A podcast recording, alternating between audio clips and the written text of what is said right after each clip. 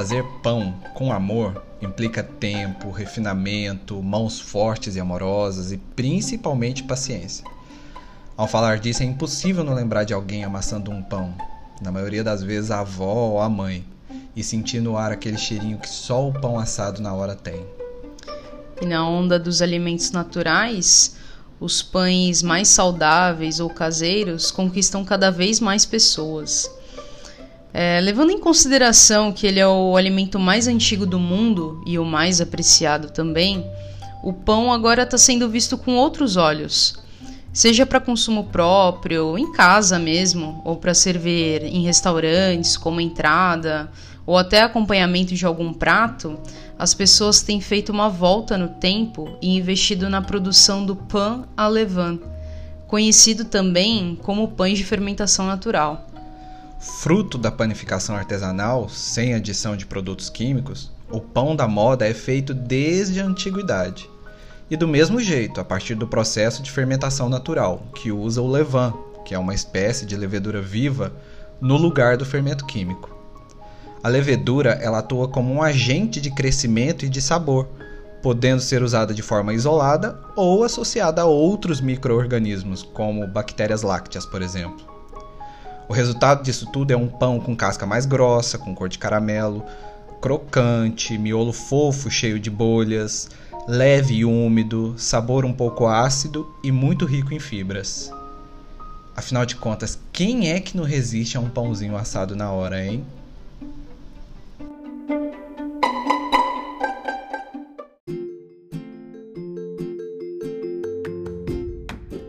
Está começando agora mais um episódio do Papo Farofa.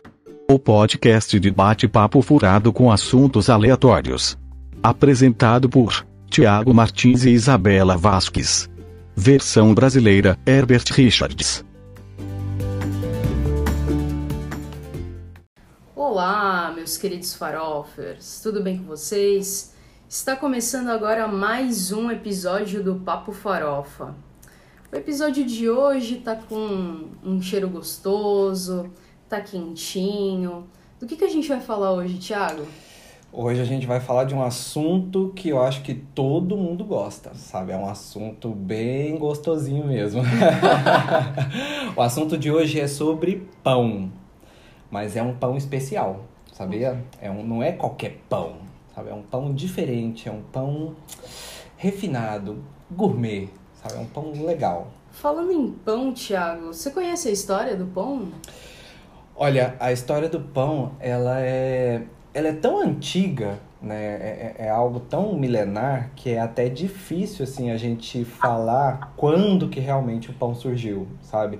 Se você for ler a história do pão, é, é difícil, os historiadores eles não conseguem precisar quando foi que o pão surgiu, de tão antigo que é sabe? Mas é algo assim que eles supõem que surgiu há, há cerca de 12 mil anos junto com o cultivo do trigo, assim, Nossa, algo... Faz muito tempo. É muito tempo, sabe? Tanto que tem algumas curiosidades que, que eu achei bem legal, que, por exemplo, o pão, ele era moeda de troca há muitos e muitos e muitos anos atrás, sabe? É, enquanto não existia dinheiro, né, não existia moeda, a cédula, o pão era uma das principais moedas de troca do, do, do, mundo antigo, né? Tanto que os faraós, por exemplo, eles pagavam a mão de obra da, da, das pessoas com pão. Prestação de serviço. Prestou um serviço, um dos principais pagamentos que existiam era justamente o pão, porque era um alimento muito consumido, era um alimento muito de base, sabe? Então ele era realmente uma moeda muito valiosa antigamente, né? Tem uma outra é, curiosidade que eu acho bem legal, é que na em Roma, por exemplo, né, o pão ele era muito presente na política também. Nossa. Você lembra daquela, daquela frase pão em circo? Uh. Veio justamente daí, porque os políticos daquela época, lá em Roma, eles distribuíam pães para a população né, e circo também para poder distrair a população enquanto os eventos políticos aconteciam. Gente. Hoje em dia isso também acontece um pouco mais diferente, mascarado, mas veio daí, sabe? Aí que a gente vê da onde surgem as coisas, né? E o pão sempre presente, né? Tanto que o pão chegou a participar também da Revolução Francesa, sabia? Nossa. É, a, na Revolução Francesa, né, tava acontecendo toda a, a história da Revolução e junto com isso, o trigo, né, o cereal, ele começou a ficar escasso. E aí com isso o valor do pão aumentou muito, subiu muito. E aí a população ficou Aí começou o rebuliço. Ensandecido. Não mexe né? com o meu pão. Não mexe com o meu pão, justamente. Ou seja, a Revolução Francesa não é por causa do pão, mas ele ajudou muito a eclodir mesmo a Revolução, porque foi a gota d'água pra galera ficar loucona, sabe? Nossa. Não mexe com meu pão, justamente. Agora, hoje em dia você ainda pode pensar que com essa história toda, o pão ele está muito relacionado também na, na religião, né? As religiões, tem algumas religiões é que simbolizam muito o pão ali como o alimento, né? O símbolo do alimento e tal. Se você for parar para pensar, o pão está muito presente na nossa vida, né? Com certeza. É. Desde a hora que a gente acorda, final de tarde. Verdade. É muito legal isso, saber que um alimento ele é tão importante assim, tão milenar, né? Ele é tão antigo, né? Bom, sem mais delongas, você sabe que o Papo Farofa tá ficando muito chique, né, Tá ficando Thiago? muito chique, ele tem muita informação e tem convidados especialíssimos, né? Verdade. Bom, hoje para falar sobre pão, é, nós vamos chamar a nossa querida Moema Machado. Aê, Moema! Tudo bem com você? Ei, tudo bom? Um prazer ter você aqui. Sim. Um prazer ter você aqui com a gente, viu, Moema? Muito obrigado por aceitar o nosso convite, tá? Obrigado, eu que agradeço. Muito bom. Gente, para quem não conhece, Moema Machado é uma pessoa muito especialista na arte do pão, né? É de Goiânia, mas eu sei que já, já deu um giro aí em alguns países fora do Brasil, deu uma aperfeiçoada nas suas técnicas, conheceu bastante, estudou bastante, não é isso, Moema? É isso aí. Muito bem. Adorei principalmente a introdução de vocês, adorei a pincelada que vocês deram na história do pão. É, falamos besteira ou não? Tá certo. a, a, a, o pão e circo você falou direitinho. Ai, Olha que só, bom, tá né? Vendo? Eu é sou, muita informação. Eu sou uma pessoa entendida de pão, né? Muito bom. Moema, vamos lá conversar então com a gente sobre pão, já que você é a especialista nisso. Moema, fala pra gente em que momento a panificação entrou na sua vida? Como que foi isso? Conta essa história pra gente. É, se for falar assim, bem das raízes mesmo, é, eu acho que eu nasci num, num meio que, que me favoreceu bastante isso. A minha mãe, a gente aqui em Goiânia, assim como o Thiago que é de Minas também, é, a gente não tem, a gente tem muita cultura do, dos quitutes, do pãozinho feito em casa, do pão de queijo, das rosquinhas, das bolachinhas caseiras, e não tem tanto essa cultura, principalmente de São Paulo, capital, que eu já morei na capital, tinha aquela coisa de sair para tomar café da manhã na padaria, comer o pãozinho francês na padaria, na correria antes do trabalho rapidinho. Aqui em Goiânia ainda hoje, imagina na, na, na, sei lá, 30 anos atrás, 30 anos. não fala muito em idade, não. Na minha infância, realmente, assim, era minha mãe que fazia é, os pãezinhos, os quitutes, bolo. E aí crescer com pão em casa, né? Assim, um cheirinho de pão em casa. Fim de semana era, era de praxe acordar com cheirinho de pãozinho caseiro, que ela chamava de pão carequinha. Uhum. É, pão carequinha tinha os biscoitinhos de polvilho, enfim, tem. Tem uma neném chorando ali. tem várias. É, tinha, tinha várias variedades que minha mãe fazia de, de quitutes mesmo. E a gente, eu cresci com isso. Depois ela começou a vender pizza também em casa é, vender, vendia como se fosse, se fosse hoje, tivesse internet, Instagram, acho que minha mãe tinha bombado nas pizzas, assim, pizzas bem anos 80, pizza com massa, com ovo, açúcar, aquela massa bem old school mesmo, mas já vendia, e eu sempre acompanhava, quitutes para festa, ela fazia também, então eu sempre acompanhava. Hum. É, da, mas como que, como que surgiu, é. assim, a, a ideia de você estudar e se profissionalizar nisso? É, e aí, bom, eu quando fui escolher algo para estudar, faculdade, tudo, eu não pensava em. nem tinha tantos cursos de, de gastronomia, essas coisas, né, na época.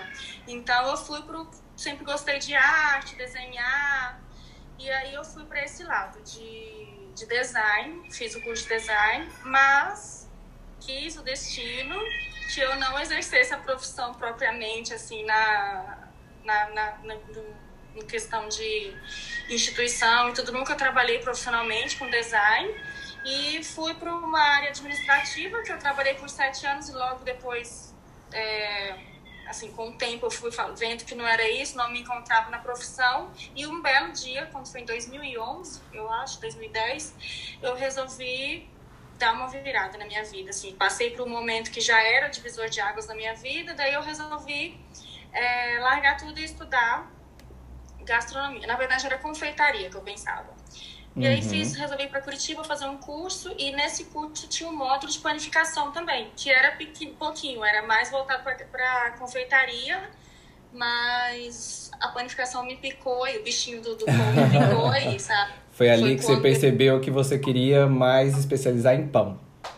Em pão, porque eu tive experiências profissionais de estágio e que eu me oferecia também para trabalhar na confeitaria, fiquei trabalhando em confeitarias, mas mas o pão era foi o que mexeu mais comigo. E aí não tinha a questão de, de pão fermentação natural ainda era mais que depois daqui a pouco a gente vai falar um pouquinho mais sobre isso era panificação bem convencional mesmo e eu voltei para Goiânia depois de um ano e aí eu já quis é, pesquisar mais sobre é, qualidade do pão, porque a história do pão. Aí veio a fermentação natural que caiu também. Na época ainda era, não tinha tanto tanta visibilidade como hoje, não era um assunto tão falado como hoje, uhum. né? aumentando cada vez mais aqui, por aqui, principalmente no Brasil. E, e aí fui estudando e pronto, foi, foi, foi acontecendo, mas foi depois de uma virada, assim, resumindo a resposta, de uma que eu quis dar uma guinada na minha vida e quis, quando eu procurei confeitaria e panificação, era, era algo que eu queria, eu pensava assim, eu quero algo que eu possa trabalhar com, com design e gastronomia juntos, uhum. que eu acho que uhum. a confeitaria e a panificação a gastronomia, no geral, tem muito de arte, de da, gente, da entrega, de ação, de pesquisa. Então, tem muito a ver com tudo que eu estudei também é, na faculdade. Então, acho que, de certa forma, eu consegui unir as duas coisas que me fazem, que me alimentam a alma mesmo. Sim, a gastronomia ela tem muito disso, assim, ela, é, ela não é só paladar, ela tem muito do visual também, é, né? Verdade principalmente a alta gastronomia, o gourmet, ele é muito visual também. Aí entra muito essa questão da arte, do design, né, que você falou. É.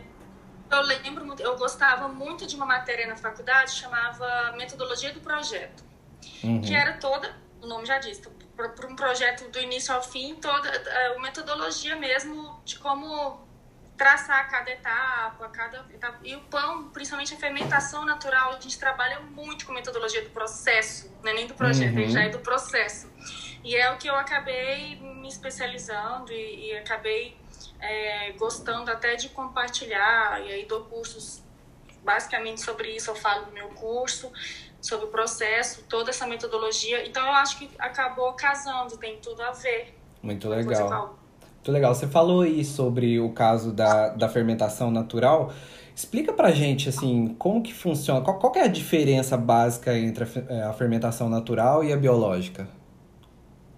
Tá, o fermento natural, vocês contaram um pouquinho da história do pão, né, que se uhum. confunde um pouco com a história da humanidade e tudo, então não, não se sabe ao certo quando foi descoberto o pão, e obviamente não se sabe o fermento, né? Para ter o pão, a fermentação tinha que acontecer primeiro. Então, a, a origem também é muito incerta. Uhum. É, mas o fermento natural, já podemos ver, assim, o nome já diz, é uma fermentação que acontece naturalmente. E basicamente também, vou falar de forma bem resumida, porque isso aqui daria para a gente ficar dando uma aula aí de, de 4, 5 horas. Eu acho muito interessante. É, do assunto, mas é uma misturinha de farinha e água que terroir certinho, em temperaturas é, favoráveis, umidade e num tempo favorável, acaba é, acontecendo a fermentação. Que aí vira é, farinha mais água misturando, acontece uma cultura estável de bactérias é, que produzem o ácido lático, acaba, acaba fermentando essa misturinha de farinha e água. Então, é uma misturinha de bactérias, né? uma produção de bactérias que se alimentam do açúcar e da farinha, vão liberar CO2 e, e, ácidos láticos e vai acontecer a fermentação. Já a fermentação biológica já é uma cultura de leveduras que do, do, do reino dos fungos, que hum. foram desenvolvidas em laboratório pelo homem. É natural também porque é biológico, mas são leveduras que no laboratório é conhecido o nome científico é Saccharomyces cerevisiae.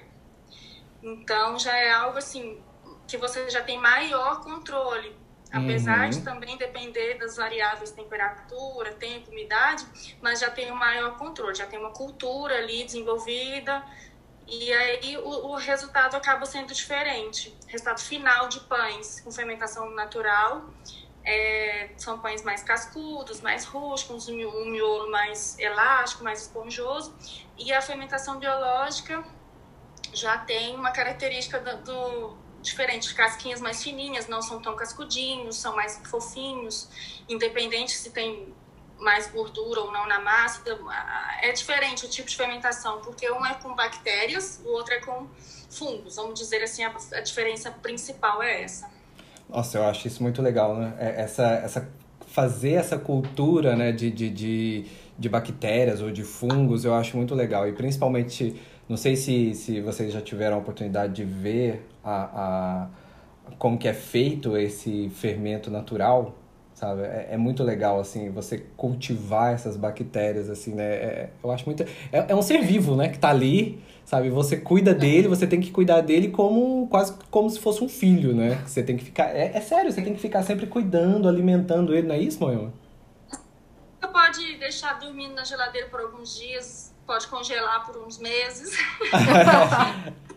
E dá para você ter, assim, tem gente que acha que dá muito trabalho, que ah, não vou fazer porque eu não vou ter vida. Dá menos trabalho que uma criança, obviamente, que um cachorrinho. tem, tem que desmistificar isso, porque muitas pessoas acham assim, ah, é muito trabalhoso, não, não quero fazer. Mas não, dá para ter uma vida normal. E cultivar o fermento. Mas, mas é um, um serzinho ali, um bicho, um tamagotchizinho, sim. Muito legal. E o bom é que o, a, o pão de fermentação natural, ele tem várias... É, é, várias coisas boas, assim, né? É, por exemplo, ele tem uma melhor digestão também, né? Eu fiquei sabendo que o pão é, de fermentação natural, por ele não ser, assim, extremamente industrializado, né? E por causa dessa fermentação natural a digestão dele é muito melhor, né? Acontece, o nosso sistema digestivo agradece melhor a fermentação natural do que os outros tipos, né? É, na verdade, é, eu também gosto muito de falar isso, que a gente pode trabalhar isso também na fermentação biológica. Porque o que, que acontece? A fermentação natural, eu, que eu sou extremamente, eu sou até suspeito para falar que eu eu até tenho um pouco de dificuldade de consumir produtos com fermento, com fermento biológico, é, porque o organismo nosso realmente acostuma e, igual você falou, agradece mesmo. Uhum. Mas também não gosto de. Eu acho injusto não falar que, que a fermentação biológica dá para ser também saudável, com uma boa digestibilidade.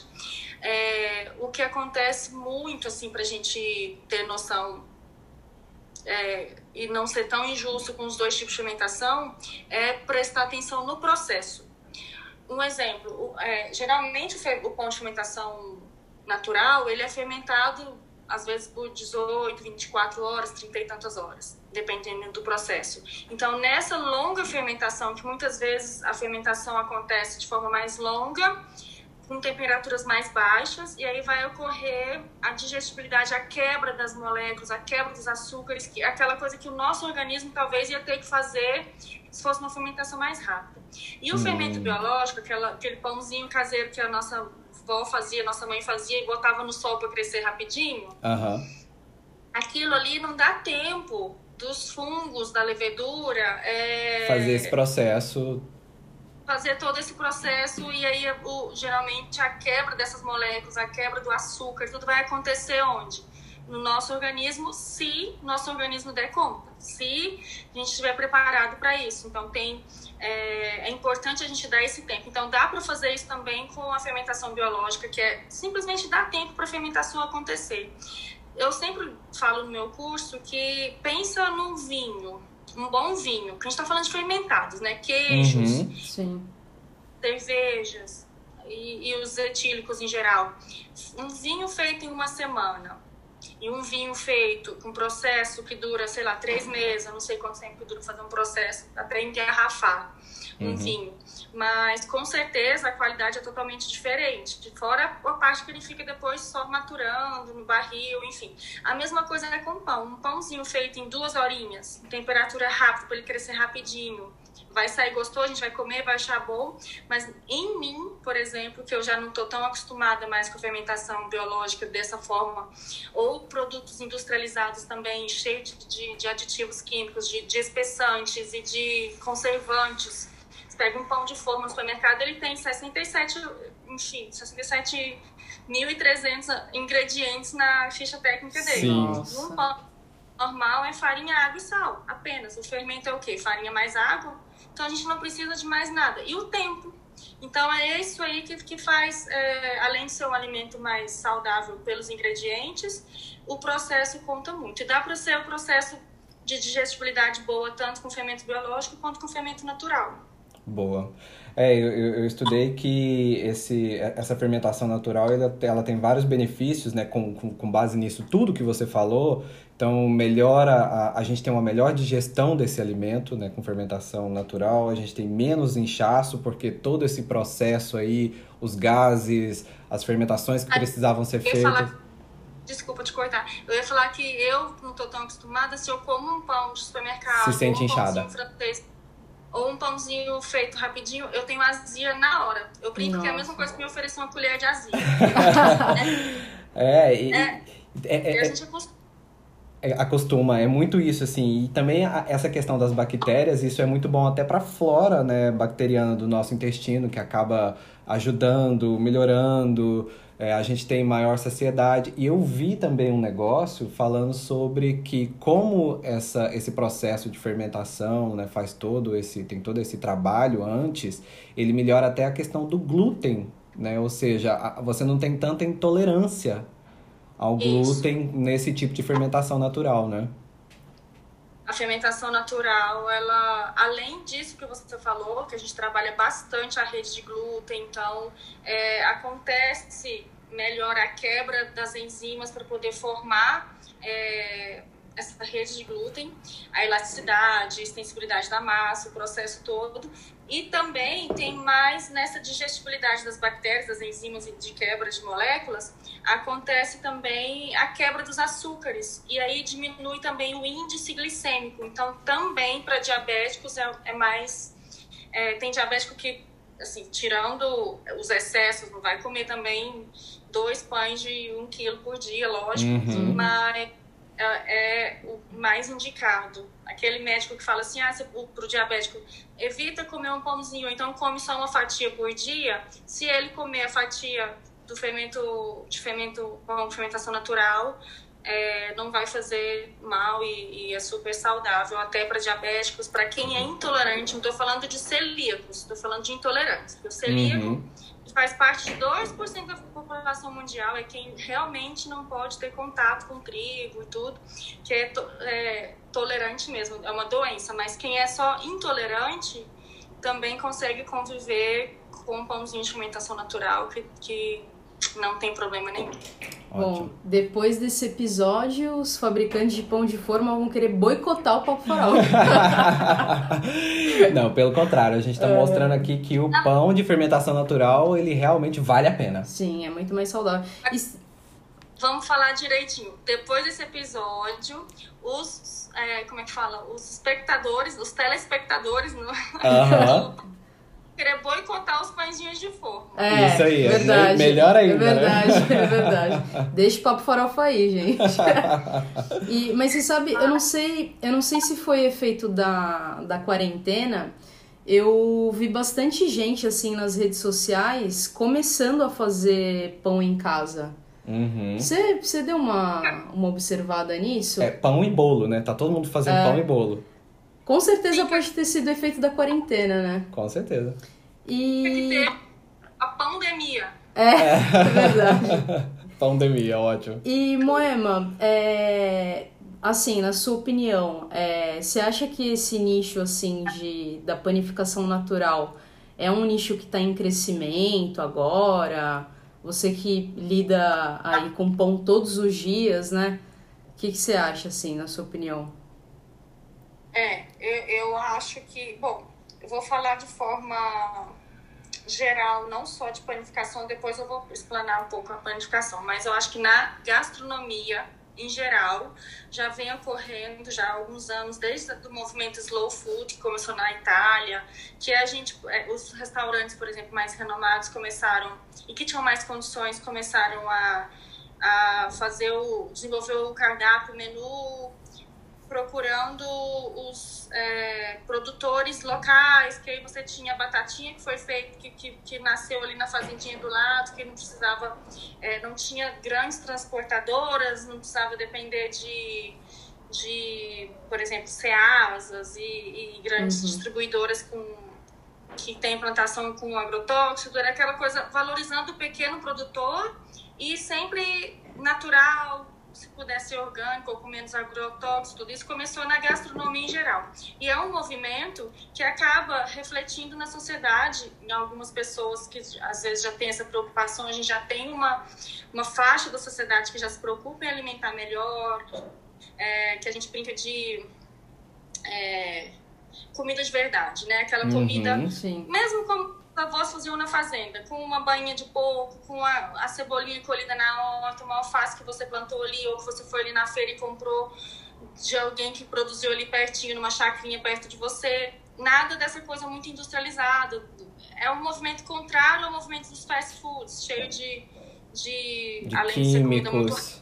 Nada de nutritivo. Então, isso acabou refletindo também na panificação. O que aconteceu com a Revolução Industrial, a Revolução Francesa e tudo, é, e principalmente esse boom na década de 90 é, dos fast foods no mundo inteiro, as padarias também não foi diferente. É, aquela padaria portuguesinha que a gente tinha lá, francesinha, que o padeiro ia lá e fazia baguetezinha e tudo. O que, que eles começaram a produzir? Grande escala, aí foi industrializando. Para industrializar em grande escala tem que ter uma, um, um tempo de prateleira maior, então vamos botar conservante, vamos botar o ácido, não sei das contas lá para conservar melhor, o corante não sei do que para ter a cor que imita não sei o que, enfim, vai vai só modi- modificando quando a gente vê a gente está comendo tudo, menos um pão Uhum. ou tu, menos um, uma, um, hambúrguer de verdade, né? No caso dos fast foods. Então, é, esse movimento da comida de verdade também aconteceu com a panificação. E aí veio a questão da gente resgatar algo que nada mais é nada mais natural do que o pãozinho feito, né, em casa e peraí, pode entrar. Acho que a minha mãe chegou. Nada mais natural do que misturar farinha, água e fermento e ter o pãozinho saudável, o pão de verdade, igual a comida de verdade, né? Legal. Ô, Moema, fala pra gente qual o, o tipo de pão mais pedido assim pra, pelas pessoas, né? Qual o tipo de pão que faz mais sucesso? Porque eu sei que nesse, né, nesse, na hora de fazer o pão a gente pode inovar, criar, fazer vários tipos, né? De misturar, ter recheios, coberturas, enfim, várias coisas que dá pra gente misturar a massa. E com base nisso, qual que você faz mais, assim, qual é aquele mais pedido que faz mais sucesso? Tá. É é- São tantas variedades, nem dá pra falar assim quantos tipos de pães tem no Dá pra né? criar, né? Sempre. Criatividade solta. Pães integrais tem, tem bastante saída, pães integrais com grãos, é, com, que vai aveia, gergelim, chia, quinoa, aquele mix, mix de grãos. Alguns chamam de 7 grãos, alguns chamam de não sei quantos grãos, alguns chamam de 20 grãos. que aí são integrais. É, eles são também, eu acho, bem saborosos. Pães com castanhas, com frutas secas. Tem um- aqui, é, particularmente falando, pão de figo com nozes é muito pedido. Hum, Delícia, hein? É, que é baguete sai bastante. O, eu, eu chamo do branquinho rústico, que muitas pessoas conhecem como pão italiano, que, é, que é uma. É, é uma tendência do Brasil de uhum. falar pão italiano, mas nada mais é do que o pãozinho de farinha branca, o fermento natural, o sal. Não, não tem uma receita assim. Qual a diferença do pão italiano? Na verdade, o pão italiano é, é o comum. pão de fermentação natural trazido pelos imigrantes, trazido pelos, trazido pelos imigrantes italianos depois da Segunda Guerra que vieram para o Brasil. E aí ficou convencionado que era o pão italiano, porque era mais cascudinho, porque era diferente, mais pesadinho, ou seja, porque era de fermentação natural. Então, esse termo pão italiano, pão francês, pão australiano só existe aqui no Brasil, tá? a gente não tem pão italiano. Pão italiano é, eu brinco que qualquer, qualquer pão feito na Itália é um pão italiano. Sim. Qualquer pão feito na Austrália é um pão italiano, né? Então, mas, mas seria isso. O pão italiano, que seria o pão branquinho, sai bastante. Baguete, ciabatta. E os enriquecidos com grãos e frutas secas, castanhas, são bem pedidos. São os favoritos, assim. Legal, mas existe uma infinidade. Eu vejo aí, às vezes, no Instagram da Moema, que tem vários tipos, né? Várias. É, ela sempre inventa, cria, e eu imagino que deve ser assim. Maravilhosas, né? Uma delícia. Tá me dando até uma água na boca aqui, só de lembrar. muito bom. Moema, olha, o assunto é muito gostoso, né? O pão é muito gostoso. Posso fazer uma pergunta também? Pode. Pode. Como que tá o cenário aí em Santos, o cenário da panificação artesanal, vamos dizer assim, né? Não só de fermentação natural, mas feita de forma artesanal, com mais cuidado, é, menorzinho, sem ser industrial, por aí em Santos. Que eu vejo que tem crescido bastante esse mercado por aqui no, no Brasil inteiro, né? Sim. E como é, é que tá Aqui, é, bom, eu moro em Santos, já deve ter o que, sete, oito anos, alguma coisa assim, acho que sete anos. É, nesses sete anos que eu tô aqui morando em Santos, eu vejo que nos últimos dois anos, principalmente no último ano, é que tá tendo realmente um boom desses pães de, de fermentação natural. Então hoje a gente, eu tenho, eu vejo aqui, né, eu sou inclusive cliente, consumidor, de, de pessoas ou estabelecimentos que são agora especialistas em fermentação natural, mas era coisa que se eu procurasse isso há tipo dois anos atrás eu não, não encontraria, não tinha.